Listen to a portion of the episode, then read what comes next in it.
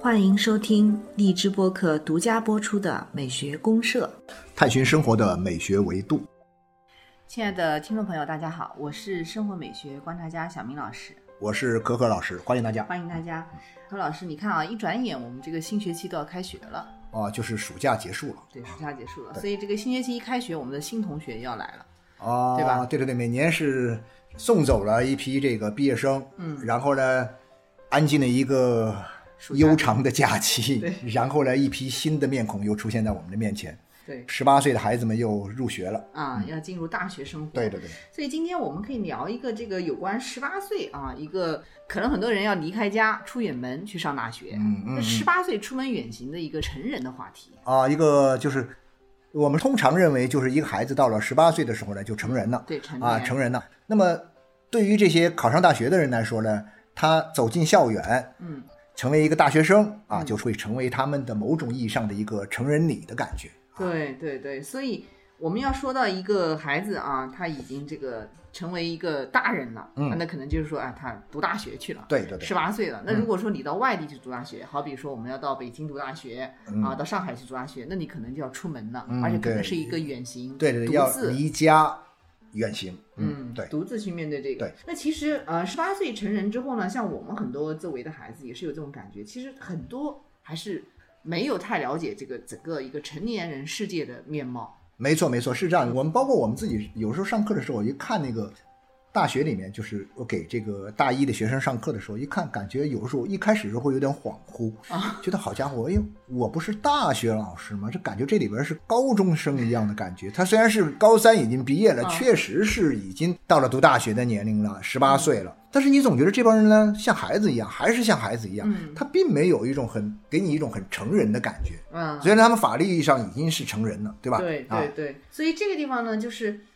成长。啊、我们想聊聊这个成长的话题吧，对就是一成个人怎么样才算真正的成长？嗯。那正好呢，就是说我们讲到，就因为十八岁，我就会想起以前那个谁有一部很有名的小说啊，嗯。余华的一本小说啊，一篇小说，对，叫《十八岁出门远行》，短篇就嗯给人感觉就是说，人可以十八岁时候出门远行呢，是特别具有一种特殊的意义，好像有点仪式感，有点仪式感。对成人礼我最早出门远行是十五岁就出门远行哦，行。那你很早啊，十五岁出门远行但是我就觉得十五岁，因为大家没说十五岁出门远行是多大一件事儿啊。后来说，哎，真正是十八岁，因为到了一个成年人的可以独立的这样一个岁数、一个年龄的时候，嗯这个时候呢，你再出门就更具有一种仪式感，更像那么回事儿了。对，因为我们在中国当代来讲的话，它不像中国古代还有什么成人礼这种东啊，西。没有了。对，你像古代成人礼的话，男子比如说他这种籍贯礼啊，女子什么及笄礼啊，对对对对啊有有这个就这一类确实是有这个对仪式，有这个仪式，就是由家人、由你的父母来给你做。但是现在呢，我们没有这样的仪式，以后可能很多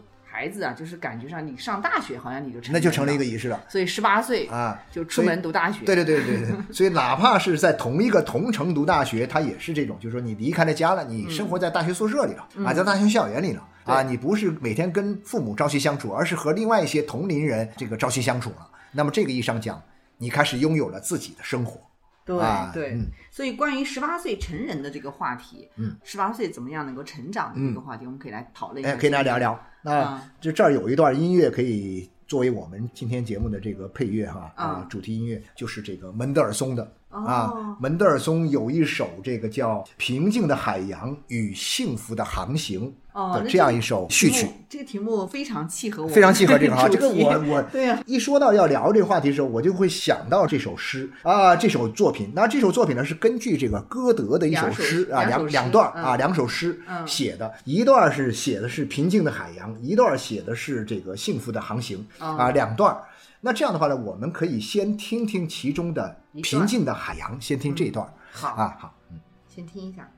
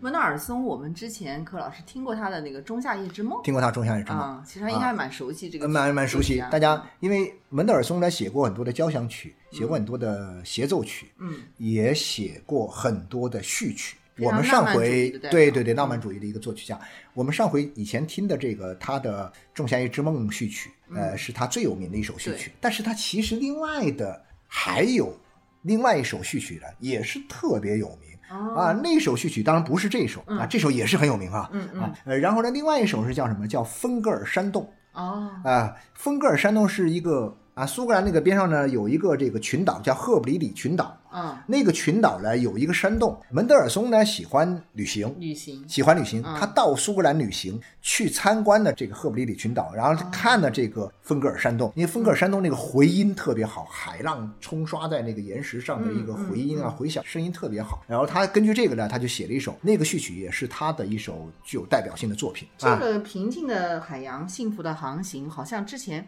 是不是贝多芬也写过？贝多芬写过一个清唱剧，好像啊对啊，对，写过一个嗯清唱剧。他根据这个东西，他发挥了，但是没写完，好像。嗯但是这个东西呢，我觉得这首曲子对我们来说呢，首先我其实想到的是什么呢？想到的首先当然是歌德。歌德是一个什么样的人？歌德也是一个少年成名的人啊，啊，很小就成了名，出去读书嗯啊。他从小在法兰克福被他的这个父母可以说是这个溺爱吧，啊，家庭条件特别好。他那个父亲是这个法兰克福的市政议员，嗯啊，然后他妈又具有很好的这个是个贵族啊，很好的教养，教他读这个古典这个文学作品啊，嗯弹钢琴什么的。然后呢，他。十几岁的时候，具体是十七八岁，我就不知道是，反正就假装是十八岁，对，他就出门去外面读大 学，读大学在外面过的这种特别放浪的生活啊啊，然后在这放浪的生活当中呢，释放了自己的性情，然后呢，培养了他对生活的这样一种独特的这种感知的能力。所以后来也因为中间又有生病，生活又可能有点没规矩，生了病完了又回家，后来又休学，然后又出来读书，反正等等。然后呢，一出来之后呢，他就写作，嗯，写的《少年维特的烦恼哦》，才二十出头。对，那啊本书他比较早写的，就一举成名。嗯一举成名之后呢，在二，然后再出远行，从这个法兰克福这边呢，嗯就去到了这个东边的这个叫什么？这个魏玛，哦，在魏玛的这个小公国的这个朝廷里面嗯呢任职。一干干到死啊！然后呢，他其实他的整个的人生呢，是从一个什么呢？是从法兰克福到什么莱比锡还是什么什么大学，嗯然后呢，后来又回到法兰克福，然后呢，又从法兰克福魏玛，呃，来到魏玛，就是他是一个这样的过程。那歌德这个人呢，是热爱自然，特别热爱自然的一个人，喜欢到处去旅行，所以他的人生当中，在魏玛公国里面待了一段时间之后呢，他会，我不记得是多少岁，他居然会悄悄的，不告诉任何人，嗯自己一个人带着很多的，当然是很多的钱财和这个行李，跑到意大利去旅行。哦，然后旅行呢，旅行了两年多，然后再回到魏玛。那其实我们讲到这个十八岁出门远行也好，或者你讲的更早一点也好，嗯它其实成长跟我们一次远行可能是有一种有密关联。切关系。对这次远行呢，可能是出去读大学，啊。可能是出去真的是旅游，啊，也可能是去走个亲戚，对啊，等等，不管怎么样，就说突然你发现你，当你自己要让自己有一个自己开始长大了的意识的时候，就嗯一定要有独立感，要离开家庭，获得一种独立生活的这种意识和感觉。所以就要出一趟门啊，你出一趟门呗，你 哪怕出去玩上那么一两个礼拜，也是你独自跟你的小伙伴们一块出去，嗯当然不是一个人哈，你跟你的小伙伴不是跟父母一块儿，是跟你的嗯小伙伴们一块出去。那么这样的话呢，你就有一种啊，我独自面对世界的一种感觉。对，就需要一次你能够独自面对世界的这没错，没错，机会，没错，没错，？没错。所以一定要，所以嗯我会把这种十八岁的出门远行呢，它对于成长的意义，我把它理解为嗯透过一个空间的一个转换，嗯，去解决一个时间的问题。有点儿有点儿绕口哈、没有没有，我理解了啊我我我听懂了。呃，因为好像我们很多人把成长只是理解为我又长了一岁又多了一岁，这是一个时间。那好像那我在家里，我今年是十七岁，明年到在家里待着，我该干嘛干嘛，我就变成了十八岁了，嗯我也成长了呀。某种意义上是成长了，但这种成长的这种仪式感不够强，而且它只是时间意义上的只，是时间意义上的累加累积。对对，但所以说，我们就会讲到，你一定要有一种什么呢？成长的问题一定要通过空间的转换去解决，要换一个空间。到一个新的环境里面嗯去面对一种全新的生活，嗯然后在这个过程当中，在新的环境里面再长大的时候，这才是真正意义上的成长。对，其实不知道柯老师你有没有这感觉，就是在我们国内来讲，很多孩子其实都有这种成长的问题，对对对，对吧？就是其实我们就是没有给到一个让他们能够独立的去面对这个世界、面对这个社会的一个机会。对，有时候是真是是这样的样。你就好像说是，因为我们现在小孩普遍感觉都是偏小，不知道怎么回事，就感觉偏小嗯啊。就是说十八岁也不太像十八岁，所以说父母有时候就哎呀，考完了大学之后不放心啊，不放心呢，要出去玩，一般都父母带着他们出去玩。对对对，那小孩也无所谓，现在小孩都无所谓嘛，反正你父母带着我玩，然后呢钱你出着，完了事儿你办着，然后什么都安排好了，我们就坐享其成吧，不也挺好吗？至少挺舒服嘛。但这个东西其实我觉得不对，所以我有会想起我自己，我当年我小孩，我虽然是个女孩哈，但是呢，我女孩初中毕业的时候，你让她自己去啊，十五岁，她们哦三个小姐妹哈，同她们的三个小姐妹同学同班同学，她们居然跑到云南去玩。就她们三个，就她们三个。然后呢我说需不需要我们家长陪同啊？她说不需要啊，就是不要你们家长陪同啊。哦我们仨仨小女孩结伴，她们就一块跑去云南去玩，嗯去玩了那么十几二十天，然后回来，我觉得啊，我提心吊胆了，每天每天打电话去追踪行程什么的。但是呢，他虽然也是 OK 没问题，但是他会觉得说，哎呀，这二十来天的这个旅行呢、对他来说非常非常重要。他觉得说，突然有一种自己长大了的感觉。对虽然他那个时候也才十五岁，还没读高中呢，对，那其实 挺小，但是这个历练是很重要。我觉得他是有一种机会能够独自去面对、独自思考。应该是这样一个东西。对，像我们刚才讲的这几本书哈，对就是有几本专门是写到这种就是成长话题。咱们就想着这个他独自面对到底面对什么？其实我就会觉得说，像余华这个小说啊，其实蛮有意思的，我们可以稍微的聊一聊十八岁啊。十八岁出门远行，啊，他十八岁出门远行，没有看到什么异样的风景啊，没有什么说还没来得及。还没来得及，一出门就遇到麻烦事儿了，是吧？是啊，而且这个事儿呢，他挺戏剧性的。一开始他觉得是个好事儿，嗯，对啊，他碰到了一个好心人，对，啊，然后觉得这个世界很美好，嗯很善待他，嗯嗯，啊，但是很快就反转了嘛，反转，对，很快，迅速反转戏剧性还是很强，对，马上一个非常残酷的现实就摆在了他的面前摆在他的面前，对对对对，然后最后就肯定是结局是比较惨的，啊。对，但这也是现实。我相信很多这个中学生应该都看过《十八岁出门远行》这篇小说，比较是不是课本里的？我不知道课本有没有嗯，反正是这个，因为我跟那些大学生们聊这个事儿，他们很多都看过，所以我觉得我们去理解它的时候，就发现就是说这里面有一个很有趣的现象在哪里，就是我们解读这个作品呢，就是说一个十八岁要出门的孩子，他首先必须是一个人出门，他觉得这是他的一个决心和他做自我成长的一个很重要的一个标志。你别一家都跟着我啊，或者说且是兴冲冲的出门啊，兴冲冲的很开心的盼望啊，怀着对未来、对外面世界的一种 憧憬，一种憧憬啊和向往，还买了新的包啊，什么很多什么的很多啊。准备做，然后呢就出门，但是呢一下子马上立刻现实就给了他当头一棍但是一开始还没有给，一开始觉得哎挺顺，都按照他的意愿在一步一步的接近嗯。他所要达到的这种生活的啊这种理想的这种状态，但是很快就反转。那最后呢，我觉得说你甚至都不知道他到底该回去了还是继续往前走，所以我觉得他像是变成了一个人生的一个问题。这就让我其实想起什么呢？想起那个《堂吉诃德》这本小说哦，一出门也是很惨，啊，一出门他不是堂吉诃德，其实一共是前前后后一共是出去了三次嘛。第一次比较啊，第一次很惨嘛，第一次第一次很惨呢就是他。也是像这个十八岁出门远行这哥们儿一样，做了精心的准备，然后呢，哎呀，满怀这个壮志豪情，一出去到这个小酒馆里，然后呢，这个就要这个酒馆的这个老板娘来册封他啊，给他让这个酒馆里面的妓女来给他来戴这个骑士的这盔盔甲等等等等他的。理想比较大，我觉得。对，他是拯救世界嘛。对这个但是呢，就说堂吉诃德第一次出门，最后因为遇到了坏人被打了之后，因为他过分热情，过分热情之后呢，让别人觉得呃很奇怪，然后就把他给打了，然后他又只好又回来了。但是呢，就说这个堂吉诃德其实是想重塑自我，他是想要，他觉得自己前面五十来岁的人生是碌碌无为的，啥事没干，但是呢，最大的一个成就是什么呢？最大的一个成就就是找到了自己下半生应该怎么活。然后呢，他继续按照这个样子去活。嗯，他下半身应该觉得自己应该是一个骑士，像骑士一样去活像骑士一样，啊，所以他就开始扮演一个骑士嗯，啊，然后就开始出门。我们讲到忠君护教行侠嘛，对对对对啊，就做这些事儿。嗯但是第一次刚一出门就被打回来了，嗯，也是一样的。那这个里面的感觉就是说，首先一个空间的改变对于我们很多人是很重要的，就是说你真正的改变在于你去改变了一个空间，其实你就改变了一个环境。对啊，对，改变了一个环境呢，你就意味着你会遇到你生活中你熟悉的生活之外的一些陌生的人，遇到很多你没有遇到过的事儿。那么，所以我就会觉得说，一旦讲到成长，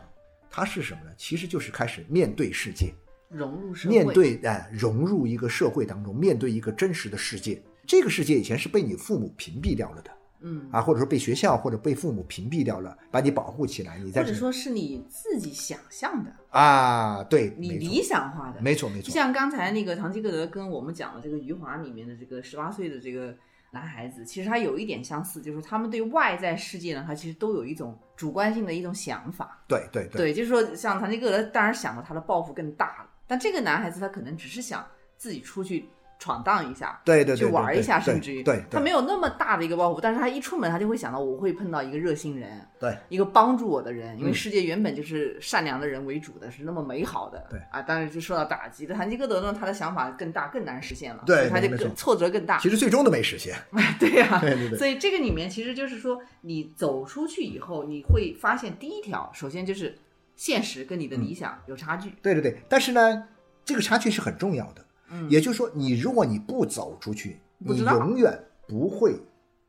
遇到这种差距，生活的真相。不会。对对对，或者说你在网上，或者说你在这个电视里面，或者在书里，你也能够了解到这个世界好像也怎么样？没有你想的那么简单，等等等等。但是呢，它不会成为你生活的一个部分呢对，没那么直接。啊。对，这就是你必须要面对的人生啊。嗯啊，你在家里你可能就没有这个东西，所以我们经常讲的就是说，所谓的一个人的成长，首先是要让你去面对一个新的世界，面对一个陌生的世界，在这个世界里面可能会出现新的各种各样，甚至完全不如意的东西。这其实就是残酷的嘛。就是就残酷现实嘛。对，因为现实的本质就是残酷，啊，理想很很很很 很丰满。啊，很丰满，现实很骨感啊，就是对对对，确实是就是是这样。这样的。因为现实的残酷性的认识，这个是一般来讲的话，就说是本质。嗯啊，但是有时候你可能会真的运气很好，出门就碰到一个特别善良温暖的。也有啊，那那就是呃我要当然这话可能不一定正确哈，就是说、啊这就是你你的命嘛，这就是你的命了命说。的你遇到了好人也好，遇到坏人也好，嗯这就是你的命，这都是你的命，你都得去面对的。所以我觉得这就是成长的一个话题里面的一个真的一个蛮残酷的一个东西，就是你必须嗯首先面对的就是为什么觉得余华这个作品好在哪里呢？就它的意味，当然这不是说从文学上讲它不是多么高级的一部小说，嗯，但它真的是有意思的一个，对对对，它有意思的在哪里？就是说它真的是直接就把这种现实的残酷性放在你面前，然后呢，嗯你怎么面对？就把一个问题，可能你原来在十八岁以前你不会遇到这种问题，你可能也不会去思考你也不会去思考，啊。但所有的思考都从这儿开始。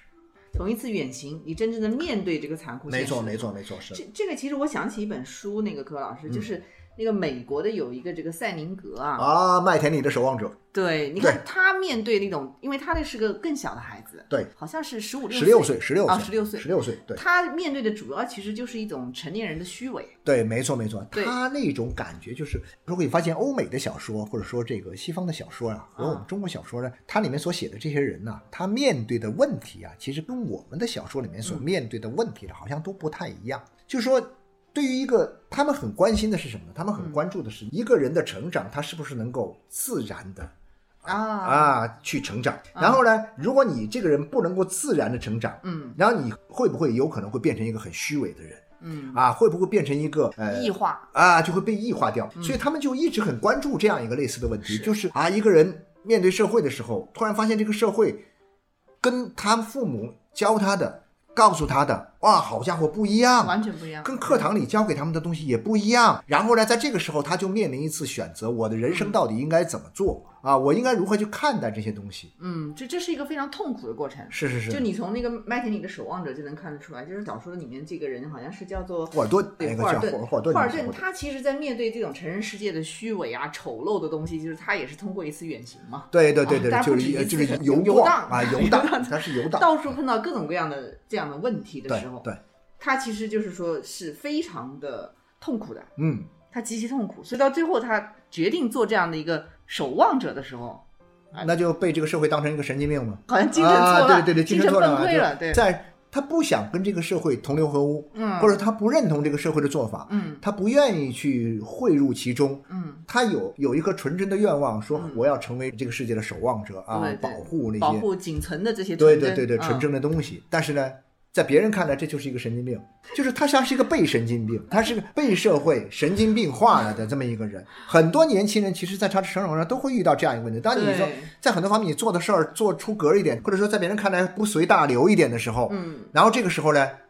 你其实就遇到一个很大的问题，就别人对你这个评价，你该怎么办？嗯你是坚持按照自己的这种理想，按照自己的方式去行事呢，还是说马上改变自己去顺应这个社会，就会遇到这样一个问题。对，这是一个非常可能每一个年轻人都会碰到的问题，就是如果你坚持自己，就很有可能成为一个异类，成为异类就可能变成一个神经病者，没错，没错，就大没错正常人眼里面的神经病，对吧？是没错，没错，没错，是这样。然后这个您知道吗？这《麦田里的守望者》这本书对整个，因为它也是差不多在路上那个垮掉。六十年代那个时候的东对，对对，整个那个美国像西方的这些青少年影响特别特别特别别深远，特别深远。对，就对他们很多其实人生观的塑造。没错，我在读这个书的时候呢，我其实我读的比较早，我是买的是那时候最早的一个版本啊，因为这本书今年是七十周年，对，今年好像又再版了，它是五一年这个那首么早啊，五一年的书，就出版了。所以它比六十年代还要有先知先觉，赛林格更早更早，就是他更早就发现了一种我们通常说的这种所谓的反英雄主义的倾向和这种自我边缘化的反英雄主义的这样一种人生选择。对，他是自我边缘啊，对，把自己边缘化，我不去跟你们这帮主流混在一块儿。然后呢，这个人呢，就是这样一个小孩子啊，十几岁的小孩子，看这个社会，这也看不顺眼，那也看不顺眼，对对对对对一副那种唧唧歪歪，用我们今天话呢，就唧唧歪歪的腔调。离经叛道啊，离经叛道那种就是嗯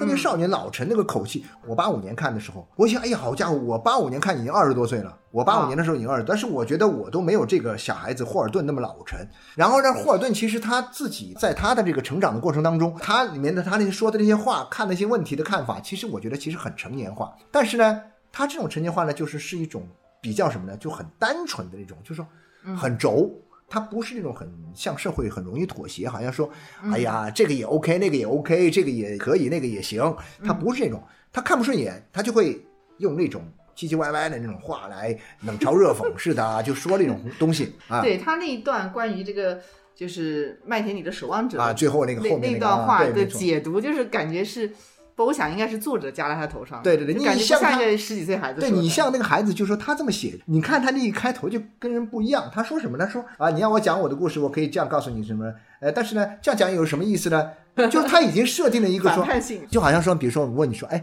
你想听故事，你想听哪种风格的故事？嗯你想听真实的故事，还是想听假的故事？比如说你问一个人，你讲讲你的故事，这个人他如果这样来回答我，我说，哎呦，这个人城府好深呢，是不是这种感觉啊？他这孩子就有这种本事，就他，所以我觉得他很了不起的一个，就他更多的是什么呢？他更多的是属于那个在迷惘的一代和垮掉的一代之间的这一代人。没错，就是属于迷惘的一代是谁？是海明威他们那一波嘛对对对对二战那个之后刚刚开始的。内心非常焦灼的那种感觉，焦灼、迷惘，不知道未来怎么走。嗯。垮掉的一代基本上是什么？呢？到后面那个凯鲁亚克这个垮掉的一代，基本上面就拉倒，已经做了就反正破罐破摔，我就这么着了，你也别管我。然后这一波人呢，还有点说。你到底是要我讲真实的呢，还是要我编一个好听的呢？他还会有这种感觉，摇摆啊，摇摆状态，这很有意思。他就在这个摇摆状态里面去做出了自己的人生选择。他这是已经做了选择，对，没错。所以从这个里面呢，其实我觉得比较有趣的是什么呢？他这种成长啊，嗯成长其实你首先面对残酷现实之后，你必然要做出一个选择，嗯，对吧？你面对残酷现实，你后一步就准备怎么做呢？你像这个霍尔顿，对，他其实就是说他其实也没有办法怎么做，他就旁观嘛。但。旁观的时候就保护自，他只能保护自己。所以你能发现没有，就是说，其实这个这期有一点什么呢？就是有一点我们讲的消极的自由这种感觉，啊，不妥他能够保护着自己的，维护着自己的消极的自由。啊，就是我们讲那个什么以赛亚柏林啊，以赛亚柏林不是说这个有两种自由吗？一种积极的自由和一种消极的自由。啊那他这个基本上是一种消极的自由。那我们现在很多这个躺平族啊，这个什么都是属于消极的自由。所以这种消极的自由，它可以有一种很好的自我的屏蔽，我屏蔽这个社会，然后我坚持我自己。但他也没有说我想要怎么样，我想要战胜你这个啊，跟你进行斗争，跟你搏斗，他战胜不了。对他已经发现所以叫消极嘛，我只能坚持我的原则。所以嗯我觉得，在这个意义上讲，我们在讲十八岁的成礼的时候呢，我觉得其实是当我们一个年轻的人，当他要成长的时候，其实最重要的，他面对这个世界的时候，他不是说我要马上把自己弄得很八面玲珑去适应、去迎合这个世界。嗯，而是要在人和世界的各种差异啊、矛盾啊、冲突的过程当中，怎么去找到一种其实还是找到自己，找到自己给自的方式己定位。啊，要给自己定位。所以我有时候会觉得说，这种呃位置感很重要。嗯，就说位置感，就是这个位置感是一种，好像说真的是一种空间的感觉吧，就好像是说你在这个舞台上，你你是站在你想你想站在中间，你能站在中间吗？你确实很想站在中间，可是你又不能站在中间的时候，那你就要考虑我是否要去跟人斗争、战斗，战斗之后把别人干掉，然后我站在世界的中心，这是一种人生，对不对？啊还有一种呢，他想明白了，啊，通常来说都不会哈，但是呢，那个年轻人一般还做不到，就是通常想明白了说，哦，我觉得这个世界，这个舞台的中间我站不到，站不了，嗯然后呢，我也不想跟别人去斗，然后我就溜边儿。这种情况呢，我们今天不是很多躺平族不就是这么干的吗？嗯啊，我就溜边儿。但你知道吗？我觉得我们今天的躺平族和这个就是霍尔顿这种啊，他们这种自我边缘化的还不不太太一样，样，我也觉得不太一样。他的自我意识更强。自我边缘化的霍尔顿，他其实还是很想跟这个世界抗争的。嗯，他只是就说没有合适的方法，所以他用了这样一种方法，对对对对就是我做一个守望者，对对对他对对对其实还是有对对对，角色定位没错没错没错，我对吧？对对对，对对还是没有沦为那种什么就是路人甲、路人乙，对，全面模糊的人。对对对对，其实我觉得有一些可能，就中国当代的来讲，你比如说像那个韩寒的那一本，就是1988一九八八，我想想和这个世界谈一谈。对，我不知道您您对那本书有啊，我听说过这本书，听说过这本，但我没看这本书啊啊。我觉得你看过这本书哈，小明老师，对，啊这这本书倒是我个人对韩寒比较喜欢的一本书，啊对我挺喜欢他这本书的。他这本书其实也是讲了一个成长的问题，啊，讲了一个跟世界和解的问题。嗯他这个里面的这个人的感觉，我觉得就好像是更像是一种更消极的一点的无力感的状态，就是我已经改变不了什么了啊，那我就只能就是说妥协，有点这种啊感觉。妥协了对，但这种妥协呢，就像你讲的，它可能是一种消极的妥嗯协。嗯嗯就并不是说我去迎合，我是无力的，就是我什么都做不了，嗯我无可奈何。然后表面上看起来好像什么也都没有发生，嗯啊，就是所有的事情也都在按部就班的走。嗯，但是我就对这个生活已经充满了一种就好像很蔓延的这种无力的情绪啊，所以看下来其实是也蛮消哦，极的。这个东西有点像什么？有点像我们听的这首音乐的这个，就是《平静的海洋》这个这段诗里面怎么啊描绘的这种感觉哈，啊就是说。深沉的宁静覆盖在水面上，没有任何波动。啊，海洋正在休息，船夫忧郁在眺望着微波不兴的辽阔的海，任何方向都没有风吹过来，可怕的死一般的寂静，在这广阔无垠的海洋中，没有丝毫的波纹。就这种感觉，就是是不是有种感觉？就是说你发现这个世界，你完全，你甚至是已经完全奈他不何，它有个巨大的这样一种，就是死一般的寂静覆盖在这个地方。像一个网一样，像个网一样把你。网住，像一个巨大的东西覆盖在你身上，然后你也摆脱不了它，挣脱不了它就这种感觉对他已经到这一步了。啊。对，所以我觉得像霍尔顿呐、包括像余华里面的那个，就是还能够去抗争的、还能够去抗争一点。虽然最终可能都是，呃，结果并不理想。对，其实是这样的，就是说，说实在的哈，就是说，我觉得这个话题里面聊到的这个十八岁要面对这个一个新的世界啊，说实在的，就是说，他一般而言，我们不是说要鼓励这些呃年轻人要和这个世界进行 斗争战斗啊，也不是是奉劝他们要夹起尾巴去妥协妥协。其实我觉得更多的是让什么，就是让他们认清自己。对，就是在这个时候，你要意识到自己是一个独立的一个个体，嗯，开始独自面对你的人生。嗯这个时候，你把你的家长、把你的朋友都把它撇开，这时候你是一个独自的存在，独立的一个存在，嗯独立这个的个体独立的个体的存在。然后你在有了这个意识之后，你再去。考虑我怎么去建构我的生活？你看，我要去重新交一些什么样的朋友？就是说很好玩。我觉得就有些人是很有意思嘛，就是说他们读了大学之后，确实有这种人呢。他跟大学很多东西，他这也看不惯，那个看不惯，因为他不太适应，所以呢，他仍然和他的中学同学保持最密切的关系嗯，和他的父母的这种关系也一直很密切。嗯啊，特别是很多的是什么呢？所以我就是经常会讲到，读大学最好还是离父母远点儿 啊，真的是啊，读大学离父母远点儿。管的比较每个礼拜都要跟父母见面啊，在一起啊，啊完了干嘛什么的，就是说整天感觉就是大一变成高四这种啊读法，然后呢，就这样的话呢，你没有办法去面对一个独立的一个新的世界，就是说你不会去建构一个新的社会关系。嗯，这里面其实是有这样一个逻辑，就是当你认识不到生活的本质的时候，啊，认识不到这个现实的残酷性的时候，你其实是没有办法真正认识到自己的一个位置的。没错没错。那所以那个以前不就有一个说法嘛，就是说我们认清了自己的位置，这是很重要的一点啊，我们要认清自己的位置。但是呢，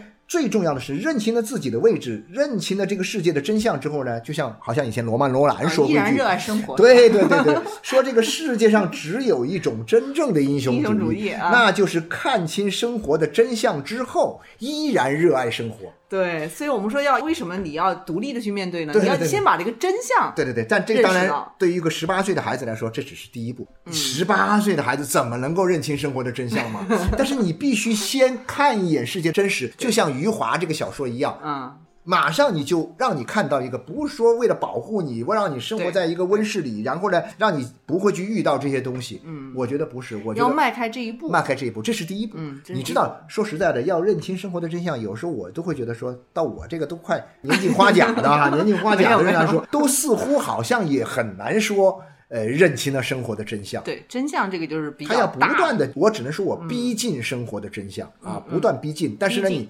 都有第一步，我觉得这其实就是什么呢？这帮孩子第一次他们面对生活真相。那有时候我自己会想到，我当年我出去读书的时候，十七岁，十七岁出去读大学的时候，到了宿舍，哎，发现，哎呦，好家伙，很多跟你不一样的人。对呀、然后呢，他们对习惯不一样，你要跟他们去相处。对，特别好玩儿什么？我们那个房子很大，是当年这个陈家根这个、哦他们那个时候这个修的这个老房子，所以我们那个宿舍上下铺一共可以放六张床，可以住十二位同学，哦，那真是蛮大的。很大的一个宿舍所以我们一进，我当时一进去都傻了。我说好家伙，十二个人住在一个，对对对，一个 豪舍对对对，豪舍 集体宿舍，我们说。后来我们就发现，我们的这个陈嘉庚呢，他是这个真是用心良苦，让这么多人在一起，就尽可能会接纳多的不同的人。然后还有一个很重要的呢，你发现，哎呀，好家伙，只是考上大学，觉得自己很牛了。嗯，你发现比你牛的人多的是。对，这个是很这些东西你都得要去面对。然后呢，在日常生活里，你怎么样跟大家保持和谐嗯啊？大家我们经常吵架呀，经常怎么，大家就如何一起来面对。所以我觉得，就是说十八岁的人呢，他去面对这个东西，你别动不动以前我们那时候小时候一吵架一干嘛什么就。马上就跟爸妈说，爸妈帮我们摆平，爸妈帮我们搞定躲在后面，啊！对，我就躲爸妈后面。我小时候经常是这样，躲在啊后面。对对对，那这个就不行了，你可能要更多的是自己独立的去面对。没错没错。第一步是独立面对，然后才能说我在慢慢的认识，认清生活真相，然后再继续更加的热爱生活。更加的热爱生活是其中的一个选择，对对对对对对。是我们希望大家啊，希望大家我觉得也就是，如果说你十八岁这一步走得好，啊，后面那成数就大啊，可能性就更多了。没错。我们最后再把平静的海洋，那我们再听听后面这个幸福的航行，大家听一下。生活就像平静的海洋，对，但是呢，我们要幸都要福的，啊，对，我们行走在其中呢，我们应该最终是找到我们的幸福。我相信我们十八岁出门远行，如果是这一步迈得好、迈得勇敢、迈得坚定，你后面的航行虽然会遇到很多的波折和风浪，嗯，但是肯定是很幸福的。对，啊就像这个歌德的诗里面写的是什么？风神要吹来这个海风啊，然后乘风破浪啊，走向幸乘福的风破浪，哎呀，很有这种少年意气风发的感觉哈。对对对挺好挺好。好的，好好，那今天的节目就到这儿啊。谢谢大家谢谢大家，再见。